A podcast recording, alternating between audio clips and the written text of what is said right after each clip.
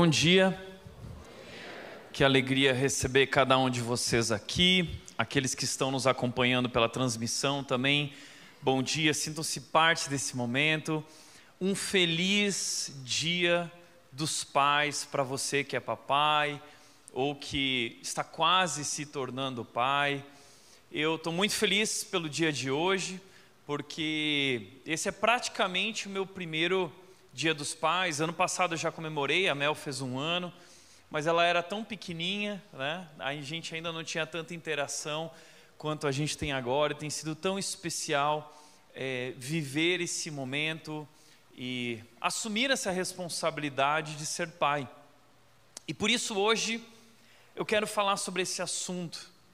Hoje eu quero falar sobre, sobre esse desafio que nós temos como pais, não apenas como pais, mas como mães, como família. Ah, hoje eu quero contar para vocês a história de um lar na Bíblia que fracassou.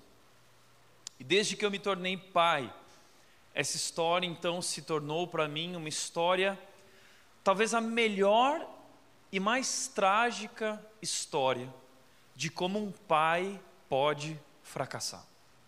Eu quero compartilhar isso com você, com o desejo de que nós possamos viver histórias diferentes, o desejo de que, ao invés de lares fracassados, nós possamos viver lares transformados.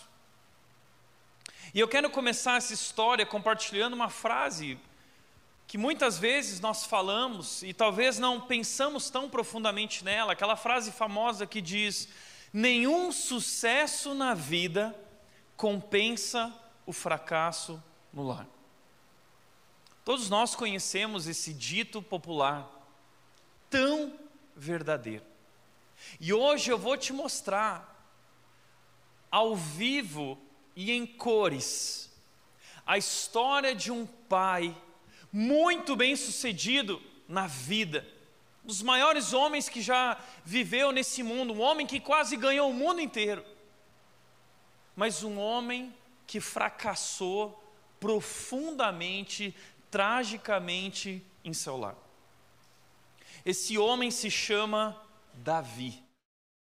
O rei Davi, o grande rei Davi, o valente rei Davi, talvez um dos homens, um dos personagens da Bíblia que eu mais admiro. Esse homem, uh, ele era um pequeno jovem, você sabe a história, um pastor de ovelhas, mas ele foi ungido, futuro rei de Israel, ele enfrentou gigantes, mas ele não foi capaz de lidar com sua própria casa, seu próprio lar, ele não tinha autoridade. Eu sempre admirei Davi porque desde cedo minha mãe e meu pai se sentavam ao pé da minha cama e eles me contavam histórias à noite quando eu ia dormir, eu adorava esse momento, e as minhas histórias preferidas eram de um livro sobre Davi.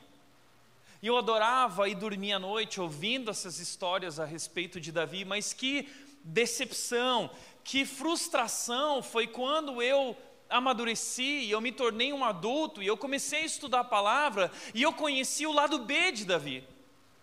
E o lado B de Davi é talvez o lado B de muitos de nós. E essa é uma história que ninguém conta. Mas é isso que eu gosto tanto da palavra de Deus, porque a Bíblia é um livro que não esconde a verdade. A Bíblia não é um livro que mostra só o sucesso, a vitória. A Bíblia também mostra os erros, os pecados mais ocultos, o fracasso. E olhando então para essa história que hoje eu quero te ajudar a nós encontrarmos juntos um caminho através do fracasso, um caminho na direção de um lar transformado. Primeira coisa que eu quero te chamar a atenção nessa história é que o valente rei Davi, ele é um homem de ação. Ele era um homem de ação. Como muita gente talvez aqui. Gente que não titubeia, gente que negocia, gente muito ocupada, gente que conta as horas e os minutos, gente que administra muita coisa ao mesmo tempo. Assim era Davi. Davi tinha um reino para administrar, o reino de Israel. Ele era um homem de luta, um homem cheio de compromissos, um homem cheio de desafios, um homem cheio de decisões, um homem que vivia muitas emoções.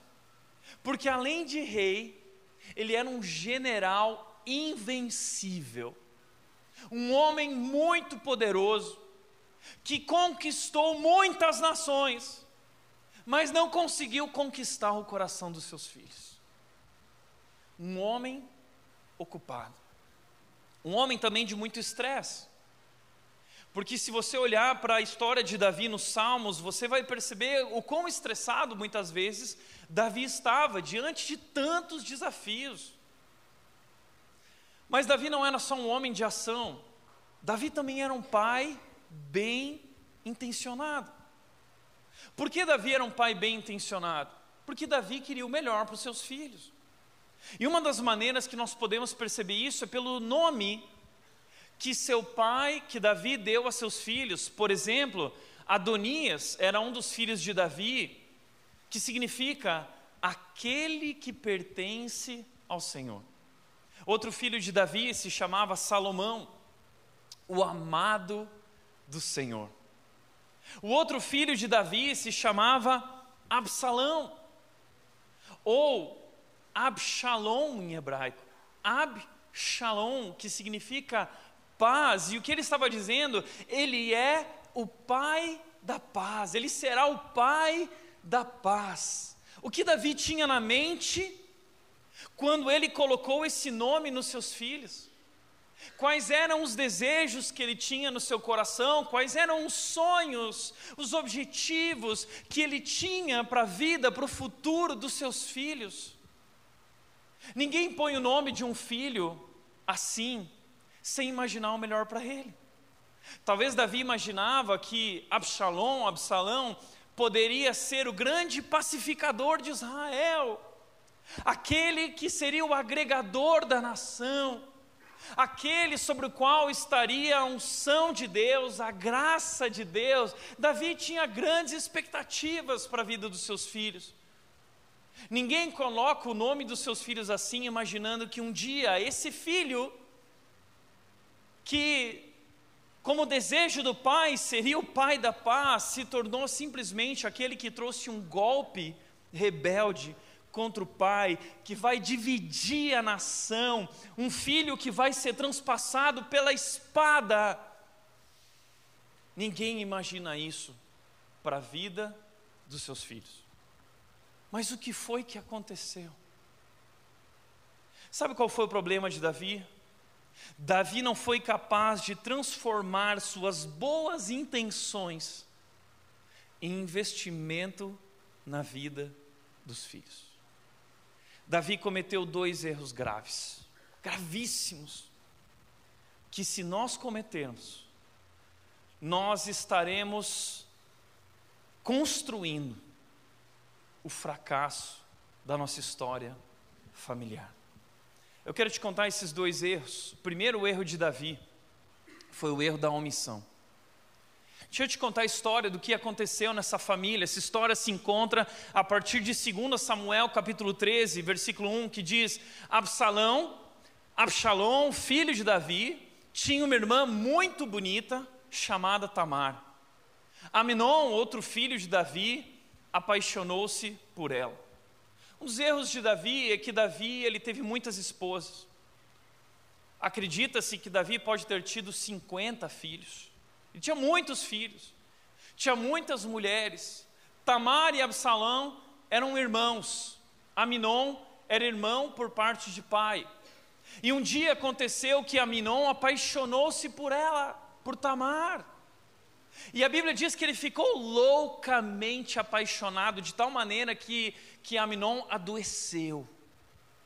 E um dia então, Jonadab, que era um amigo de Aminon, percebe que ele está mal e pergunta assim: Cara, o que está acontecendo contigo? E aí Aminon diz: Olha, eu tô, estou tô muito doente, porque eu estou apaixonado por Tamar. Onde estava Davi ali para aconselhar seu filho, para guiá-lo, para ensiná-lo, para mostrá-lo, para lidar, para ensiná-lo a lidar com suas próprias emoções?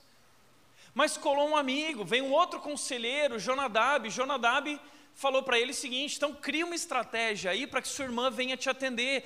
E aí Aminon criou uma estratégia, falou que se fez de doente, fingiu que estava doente, falou com o pai e disse: pai, Davi, manda que Tamar venha aqui fazer alguns bolos para mim.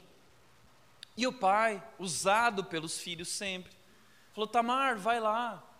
E quando Tamar foi lá, sabe o que aconteceu? Versículos 14 e 15 conta algo terrível, mas Aminon não quis ouvi-la. O que aconteceu? Quando ela estava preparando os bolos, Aminon abordou ela, atacou ela, e, e ele quis possuí-la. E aí ela disse: Irmão, não faça isso comigo, que vergonha seria para mim isso, não faça isso. Mas Aminon não quis ouvi-la, e como era mais forte que ela, violentou. Um estupro. A Bíblia está contando a nós a história de um estupro familiar. Violentou.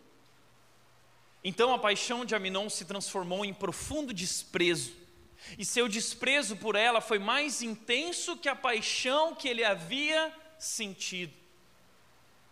Então o que aconteceu? O texto continua dizendo, versículos 20 e 21. Então Tamar, como uma mulher desolada, foi morar na casa de seu irmão Absalão.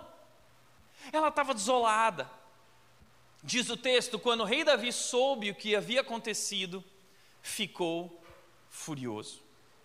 Então, o primeiro acontecimento nessa família foi um estupro, uma violência terrível entre irmãos. E o texto diz que a única coisa que Davi fez, quando Davi soube, ele soube o que aconteceu, ele ficou furioso. E sabe o que Davi fez? Davi não fez nada. O que aconteceu com Tamar? O pai não foi nem capaz de protegê-la. O pai não foi nem capaz de honrá-la publicamente para corrigir essa situação. Absalão, então, faz isso, recebe Tamar na sua casa. Tamar, vem morar comigo. E diz o texto, ele continua dizendo: embora Absalão não tivesse dito nada a Minon a esse respeito, Absalão não falou nada, mas ele guardou no seu coração. O que ele guardou no seu coração? Ódio Absalão odiou Aminon profundamente, pelo que ele havia feito à sua irmã. Então, essa é uma família onde começa a nascer uma raiz de amargura, que vai se tornar uma bomba atômica de ódio lá na frente, que vai destruir a história dessa família. E Davi não fez nada. Além disso, o texto continua dizendo: dois anos depois, dois anos se passaram, Absalão convidou todos os filhos do rei para uma festa.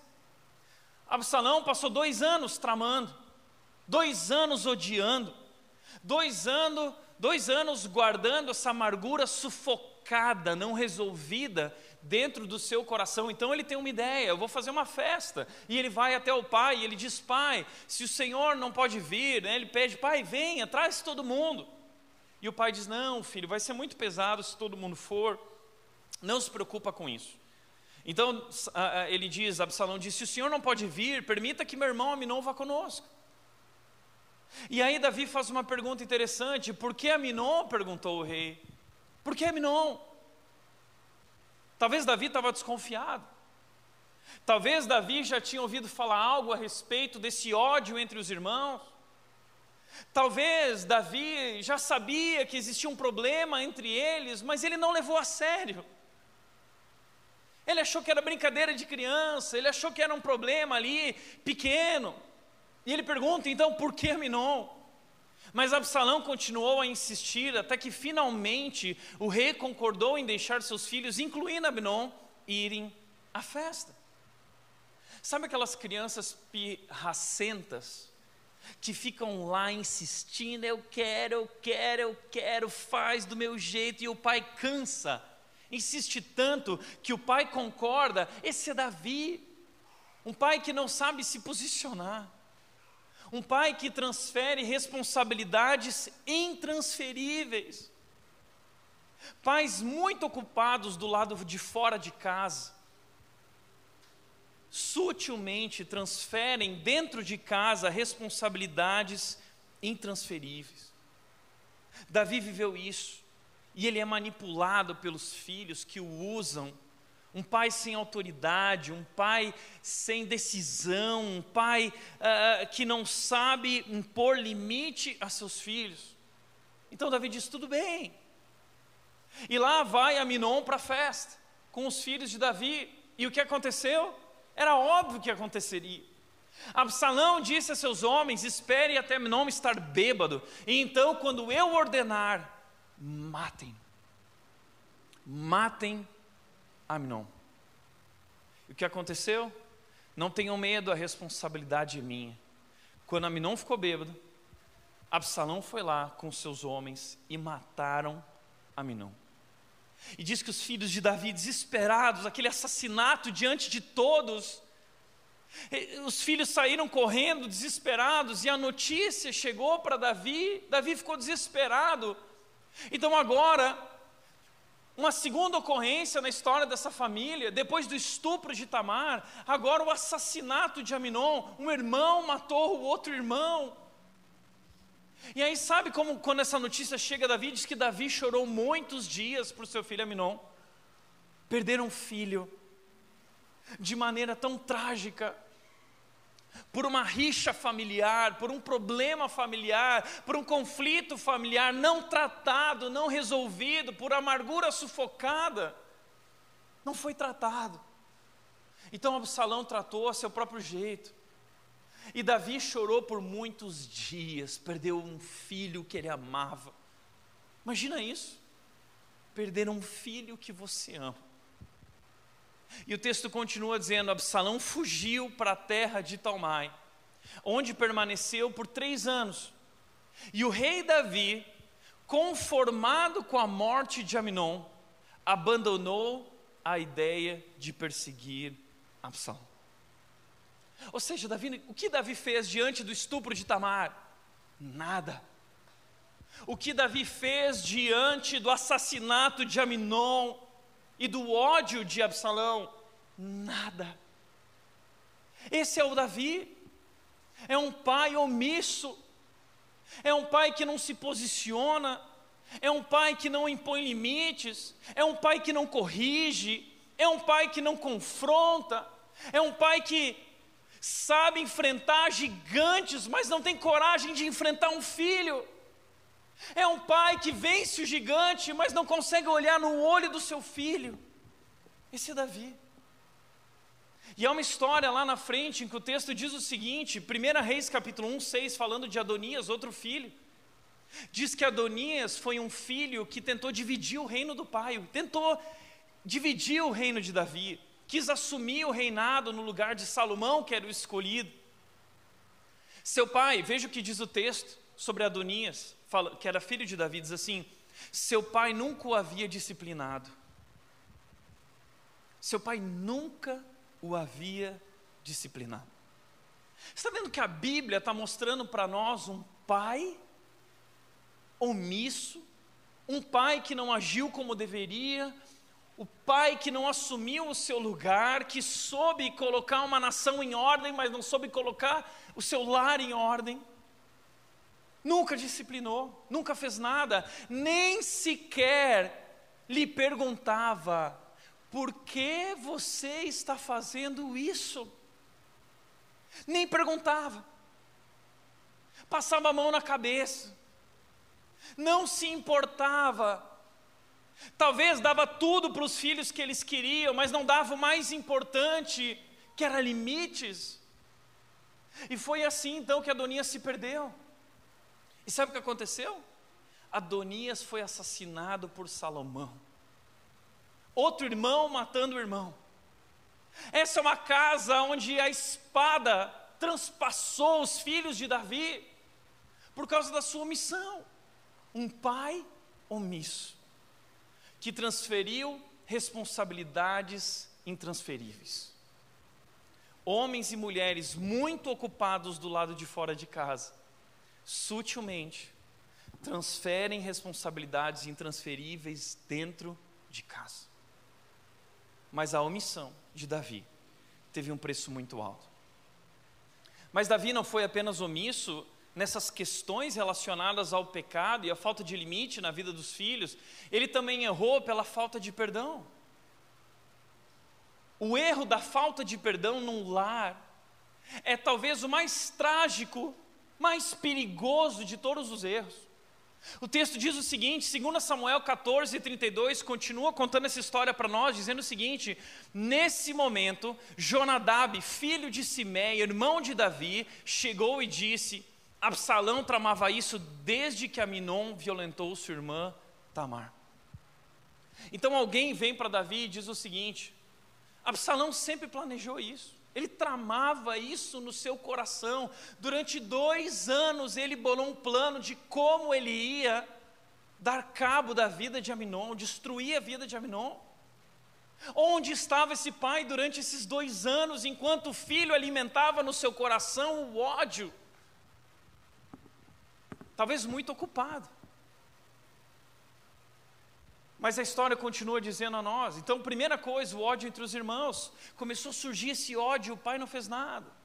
Tem muitos pais que acham que é coisa de criança, é brincadeirinha infantil. E a coisa vai tomando proporções que lá na frente se torna realmente algo irreconciliável. É uma ruptura familiar gigante que destroça o lar a família. O texto continua dizendo, Samuel 14, 27, diz que Absalão tinha três filhos e uma filha. Sua filha se chamava Tamar e era muito bonita. Sabe o que o texto está dizendo para nós? O texto está dizendo para nós que Absalão teve uma filha. E sabe qual foi o nome da filha de Absalão? Tamar. Ele colocou o nome da própria filha com o nome da irmã, provavelmente em uma homenagem, mas também como uma maneira de uma declaração de ódio a seu pai. Dizendo, pai, você não fez nada com sua filha amada e querida, mas eu farei. Eu farei o que você não foi capaz. Eu vou cuidar da minha Tamar. É uma declaração de ódio. O ódio agora que esse filho alimenta pelo pai, que é um omisso, que é irresponsável, que não se posiciona. E então, Diz que ah, Absalão ficou três anos fugido, foi morar na casa do avô. E, e Davi sempre fez isso. Davi sempre transferiu a responsabilidade de cuidar dos seus filhos para os outros. É, transferiu para o avô, transferiu para os filhos mais velhos, transferiu para, para o seu assessor, transferiu para todo mundo.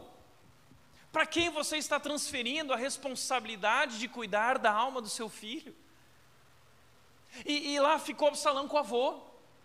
Depois de três anos, então, Joabe, que era o assessor direto de Davi, braço direito de Davi, chega para Davi e fala o seguinte: Davi, faz três anos que você não fala com seu filho, seu filho está lá longe, você não vai tomar uma atitude e, e, e Joabe faz isso porque ele percebe que Davi não estava bem. O texto diz que Davi não estava bem. O ódio, a amargura sufocada vai florescendo no coração daquele pai, no coração daquele filho, vai criando uma distância entre eles insuperável. Então Joabe, Davi diz: Vai buscar meu filho Absalão. Em vez de Davi ir até lá, chama filho, vem aqui. Filho, olha no meu olho. Por que você fez isso? Não, vai lá, Joabe. E Joabe então foi a Jesus e trouxe Absalão de volta a Jerusalém. O rei, porém, deu a seguinte ordem: Absalão pode ir para casa, mas não deve vir à minha presença. Pode voltar, mas eu não quero vê-lo. E foi assim que Absalão voltou, mas ele não viu o pai. Ele passou dois anos sem ver o pai. Veja o que diz o texto: Absalão morou dois anos, versículos 28 e 29, capítulo 14. Absalão morou dois anos em Jerusalém sem ver o rei. Cinco anos sem ver o pai, três na casa do avô, dois agora de frente para a casa do pai. Mas um pai que não se importa, um pai que não toma atitude, que não assume as rédeas, que não vai à frente. Dois anos morando na frente da casa do pai, sem ver o pai. Então mandou chamar Joabe. Absalão chamou Joabe. Joabe, fala com meu pai. Por favor. E sabe o que Absalão falou? Absalão disse o seguinte: quero ver o rei. Eu quero ver o meu pai. Se ele me considera culpado de algo, então que me mande matar. Eu não aguento mais. É um clamor de um filho dizendo: Eu não aguento mais. Eu quero um pai que me olhe no olho. Eu quero um pai que tome uma atitude. Eu quero que meu pai faça alguma coisa, eu não aguento mais. E se ele não fará nada, então tira a minha vida. Um filho que não aguentava mais aquela dor por dentro, da amargura sufocada, do ódio consumindo e destruindo como um câncer os seus ossos. Eu quero morrer. Então o que Davi faz? Por fim, versículo 33. Depois de Joabe insistir muito, Davi mandou chamar Absalão. Ele veio, curvou-se com o rosto no chão diante do rei, e o rei o beijou. Sabe o que Davi disse para Absalão? Nada. Um estupro, uma morte, ódio, amargura, crise. E tudo o que Davi faz é dar um beijinho no rosto do seu filho, achando que um beijinho poderia resolver todas as coisas. Esse foi Davi. Mas sabe que a Bíblia mostra que depois desse beijinho, o ódio de Absalão tomou conta da vida dele. E Absalão se rebelou profundamente contra o pai, dizendo: Não há justiça nessa terra. Não há justiça. E diz que Absalão começou a ir para a porta da cidade de Jerusalém todos os dias durante quatro anos lançando a sua candidatura como rei, dizendo: Não há justiça nessa terra, mas eu farei justiça. Todas as pessoas que se aproximavam de Jerusalém. Absalão então ouvia a causa dessas pessoas, e ele dizia: Eu farei justiça, porque meu pai não é capaz de fazer nada. Eu farei justiça. Durante quatro anos, Absalão ficou investindo contra o pai, contra o reino do pai, querendo dividir o reino do pai. E o que Davi fez? Nada. Então diz o texto bíblico: logo, um mensageiro chegou a Jerusalém para informar Davi. Todo Israel se uniu a Absalão. Então devemos fugir de imediato, disse Davi, ou será tarde demais. E o que agora o pai faz? Ele foge, porque ele perdeu o controle do seu lar e o seu filho vem contra ele. Muitos acreditam que o Salmo 23 foi o salmo que Davi escreveu durante a sua fuga de Absalão. Absalão queria matá-lo. Absalão levantou um grande exército e tomou conta dos conselheiros do pai para saber como ele deveria agir, porque ele não tinha alguém para lhe aconselhar. Davi transferiu essa responsabilidade. Então ele foi buscar conselhos com Aitofel. Sabe quem é Aitofel? Aitofel é o avô de Batseba. Quem é Batseba? Batseba é a mulher com quem Davi adulterou, esposa de Urias, ele mandou matar Urias. E Aitofel é o avô de Batseba. Um homem que provavelmente carregava no seu coração as marcas, a lembrança do que Davi fez com a sua neta. E sabe então qual é o conselho de Aitofel? Olha o que Aitofel diz: tenha relações com as concubinas de seu pai aqui, para tomar conta do palácio. Então todo Israel saberá que você insultou seu pai de tal modo que será impossível haver reconciliação. Então, Absalão monta uma tenda, onde? No terraço do palácio. Lembra onde foi que Davi viu Batseba? No terraço do palácio.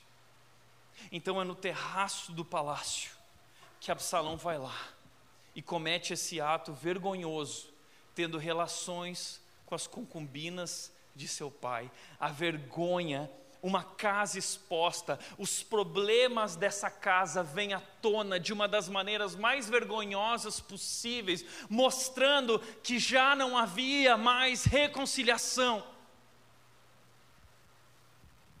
Então que Absalão junta o exército e eles vão contra Davi, que estava escondido.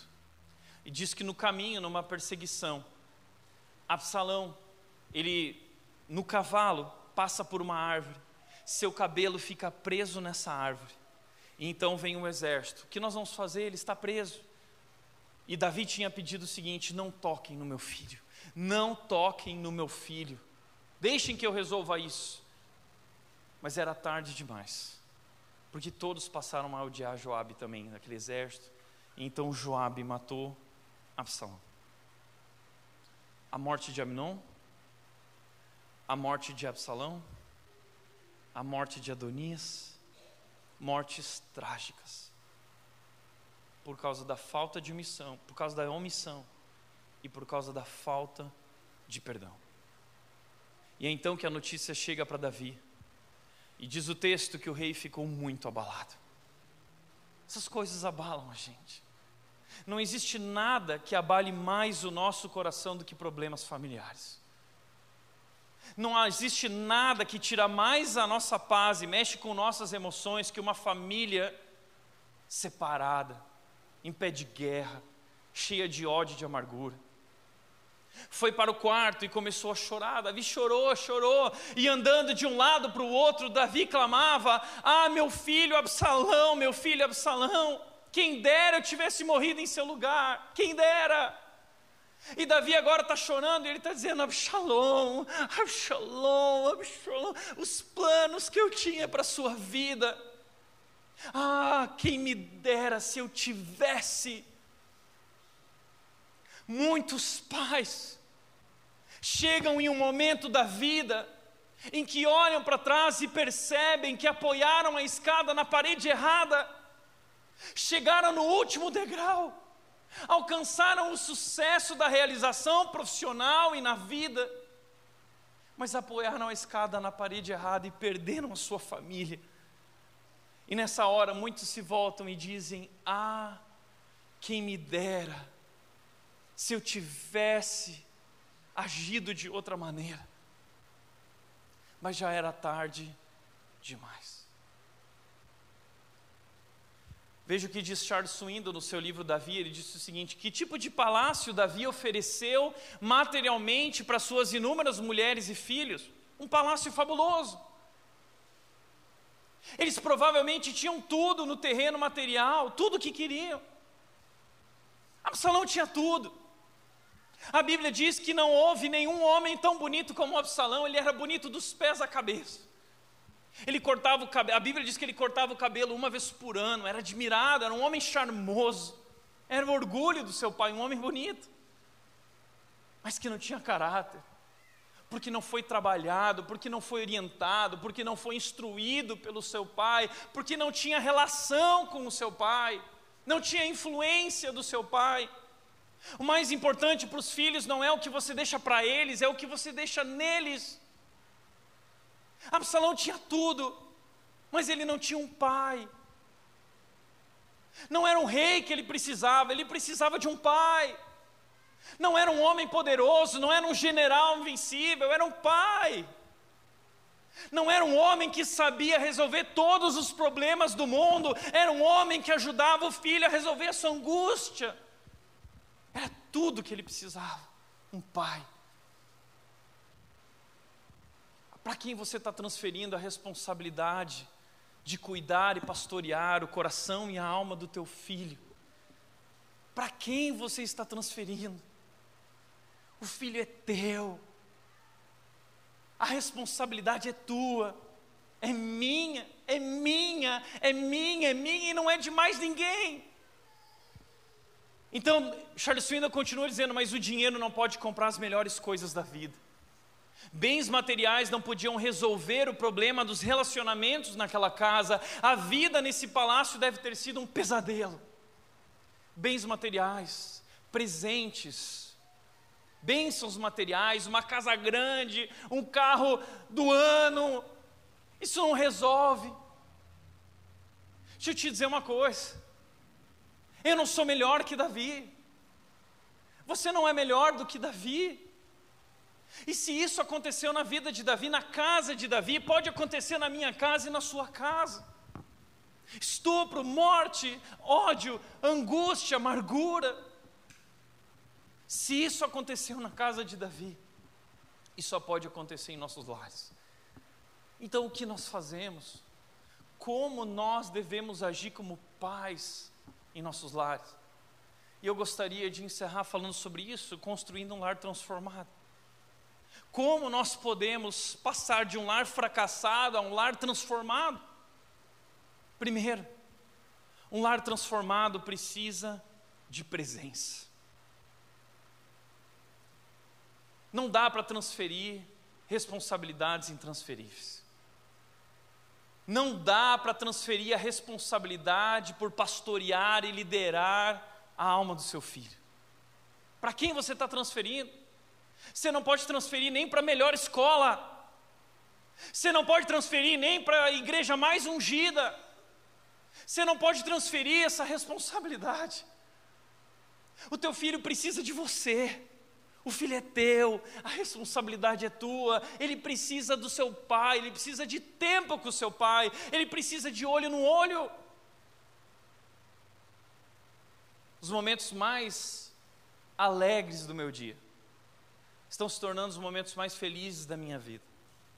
É quando eu saio do trabalho e eu chego em casa e eu recebo aquele sorriso maravilhoso da minha filha, desesperada para estar junto com o papai.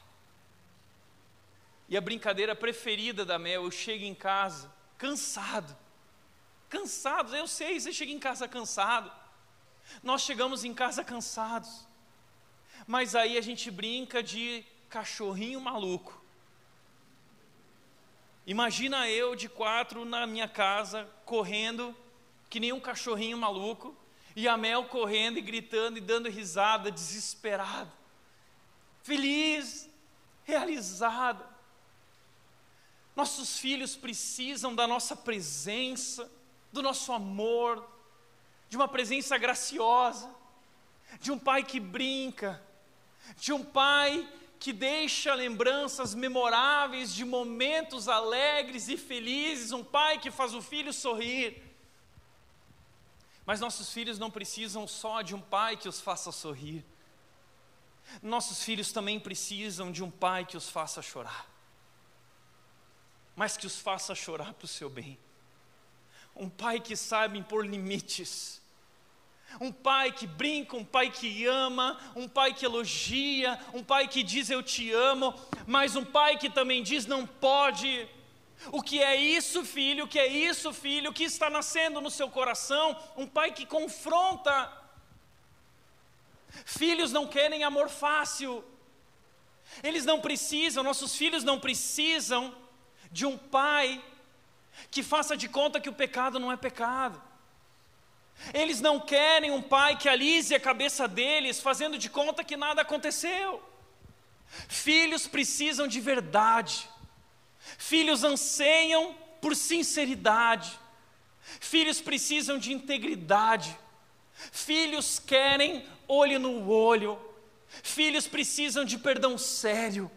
Filhos precisam de um pai com autoridade que se posiciona nos momentos que precisa se posicionar. Isso é intransferível, isso é essencial.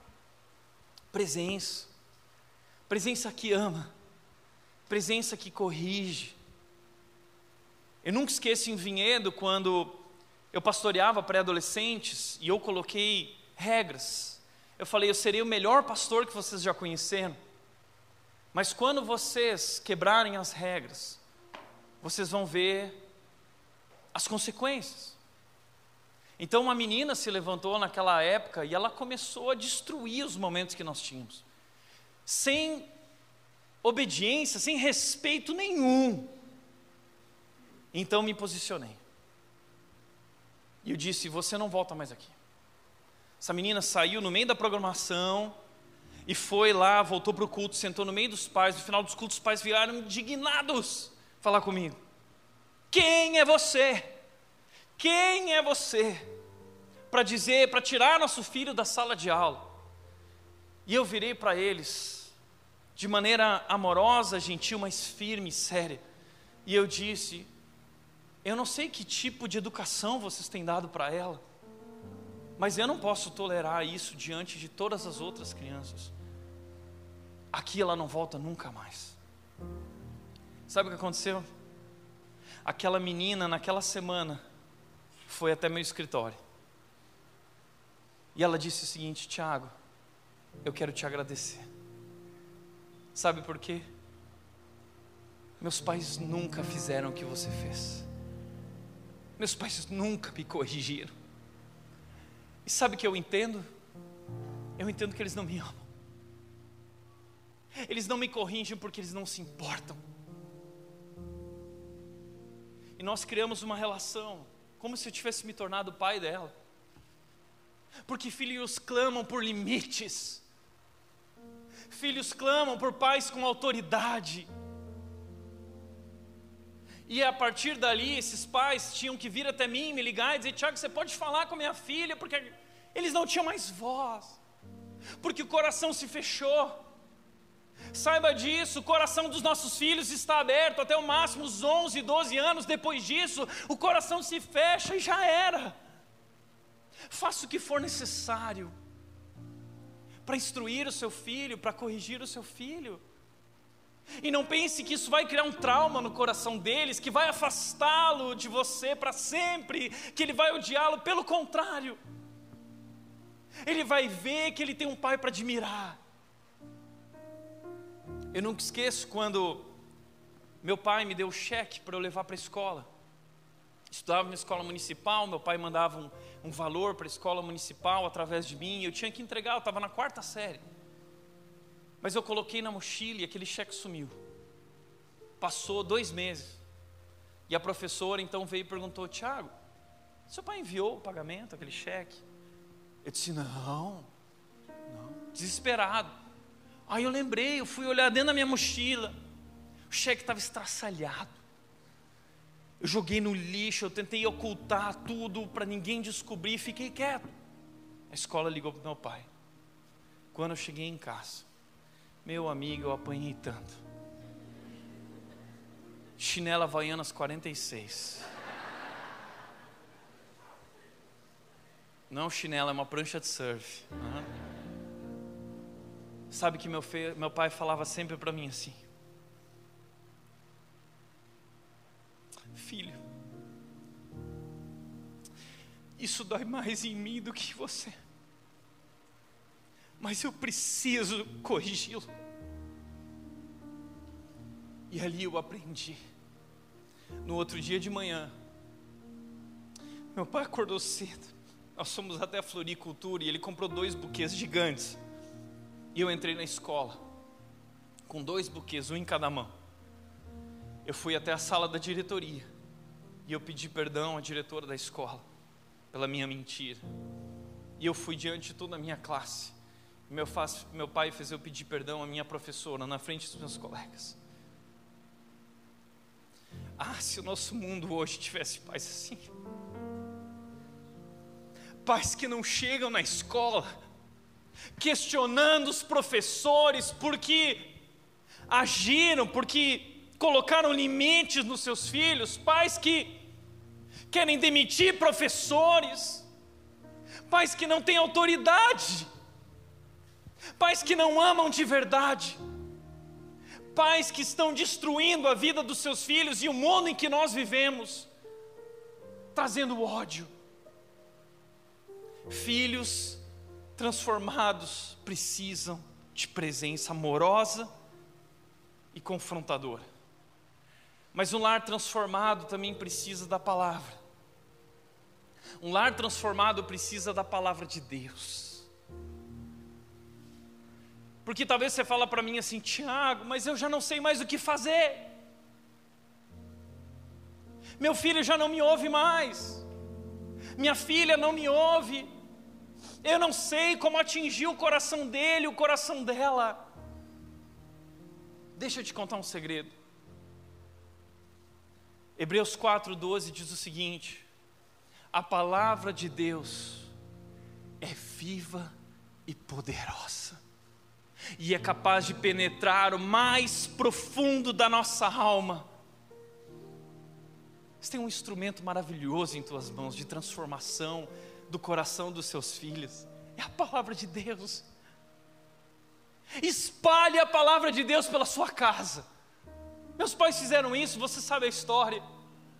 Não teve jeito. A palavra nunca volta vazia. A palavra de Deus é viva e poderosa. Então você não precisa gastar dinheiro com os brinquedos mais caros, com a decoração mais cara.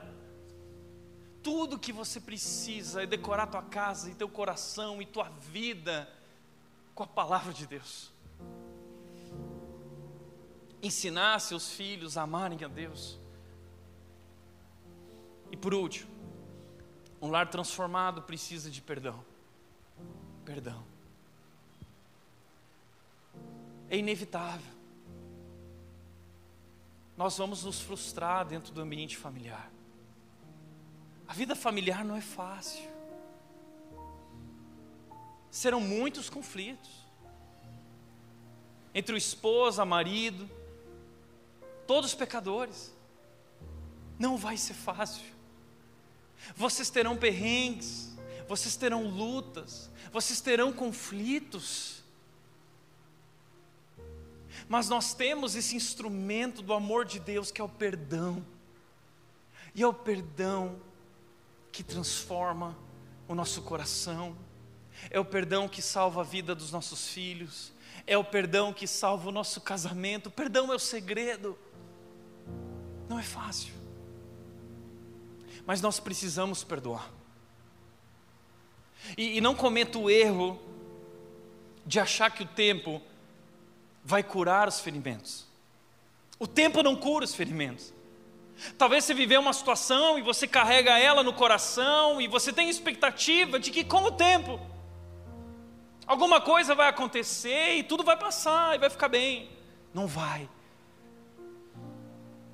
Não vai, porque a amargura ela é uma raiz venenosa.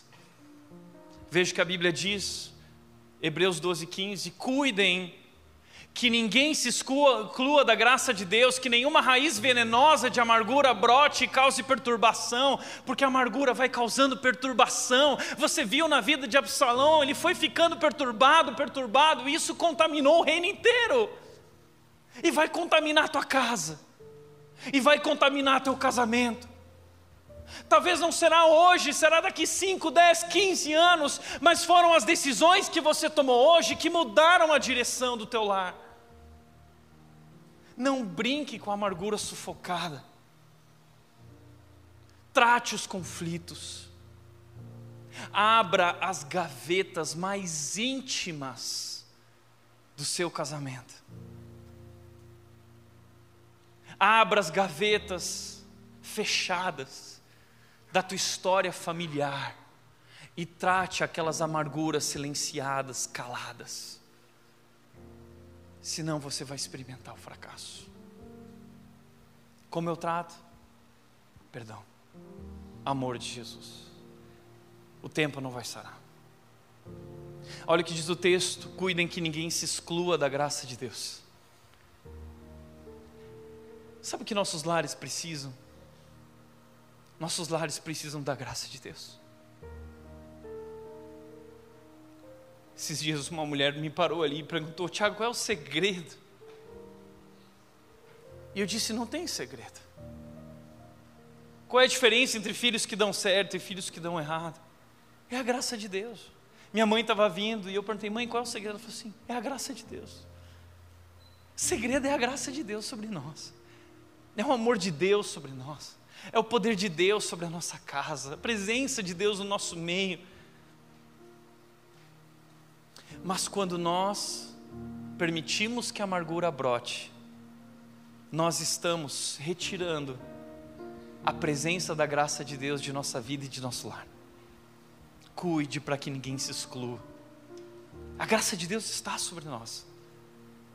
Mas quando eu permito que a amargura brote em minha vida, quando eu não trato o ódio no meu relacionamento ou nas relações familiares, eu estou expulsando a graça de Deus da minha vida. E o que eu vou colher? Por isso, para refletir e praticar, primeiro, de que adianta ganhar o mundo inteiro e perder a alma do seu filho? Talvez hoje você está em alta velocidade e tem conquistado reinos, e você se sente orgulhoso disso, mas não é isso que seus filhos precisam, eles precisam de você. Segundo, os conflitos não resolvidos e a amargura sufocada são fertilizantes da bomba do ódio. O diabo gestou no coração daquele menino Absalão a pior bomba que existe, a bomba do ódio. E quando essa bomba estoura, muitas vezes é irreconciliável. Portanto, só o amor de Jesus e o perdão a quem nos feriu podem transformar o nosso lar e coração. É só a cruz de Jesus que pode resolver esse problema familiar. Por isso, sabe qual? Eu gostaria de encerrar dizendo o seguinte: coloque a cruz no meio, no centro dos seus vínculos, vínculos familiares. Coloque uma cruz na tua cozinha, coloque a cruz na tua sala, coloque a cruz no teu quarto, coloque a cruz dentro do armário dos teus filhos, ereja uma cruz dentro dessas gavetas fechadas, mais íntimas.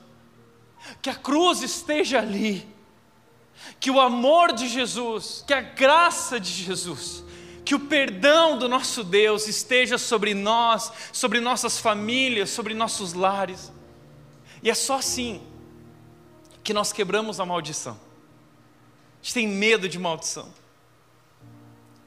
Mas a maldição que a gente tem que ter medo não é uma maldição hereditária, não é algo dos nossos avós. A maldição que a gente tem que ter medo é dessa maldição que a gente está construindo hoje ao não perdoar. É essa maldição que destrói famílias. E hoje você tem em tuas mãos o poder de tomar uma decisão e agir e amar e fazer o que precisa ser feito. Que Deus nos dê graça, que Deus nos dê poder para isso. Amém? Feche teus olhos.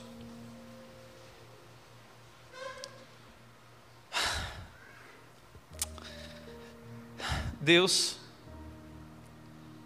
não somos melhores que Davi. E se isso aconteceu naquela casa, pode acontecer em nossas casas.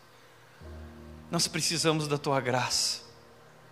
Derrama sobre nós tua graça. Que o Senhor vá à frente.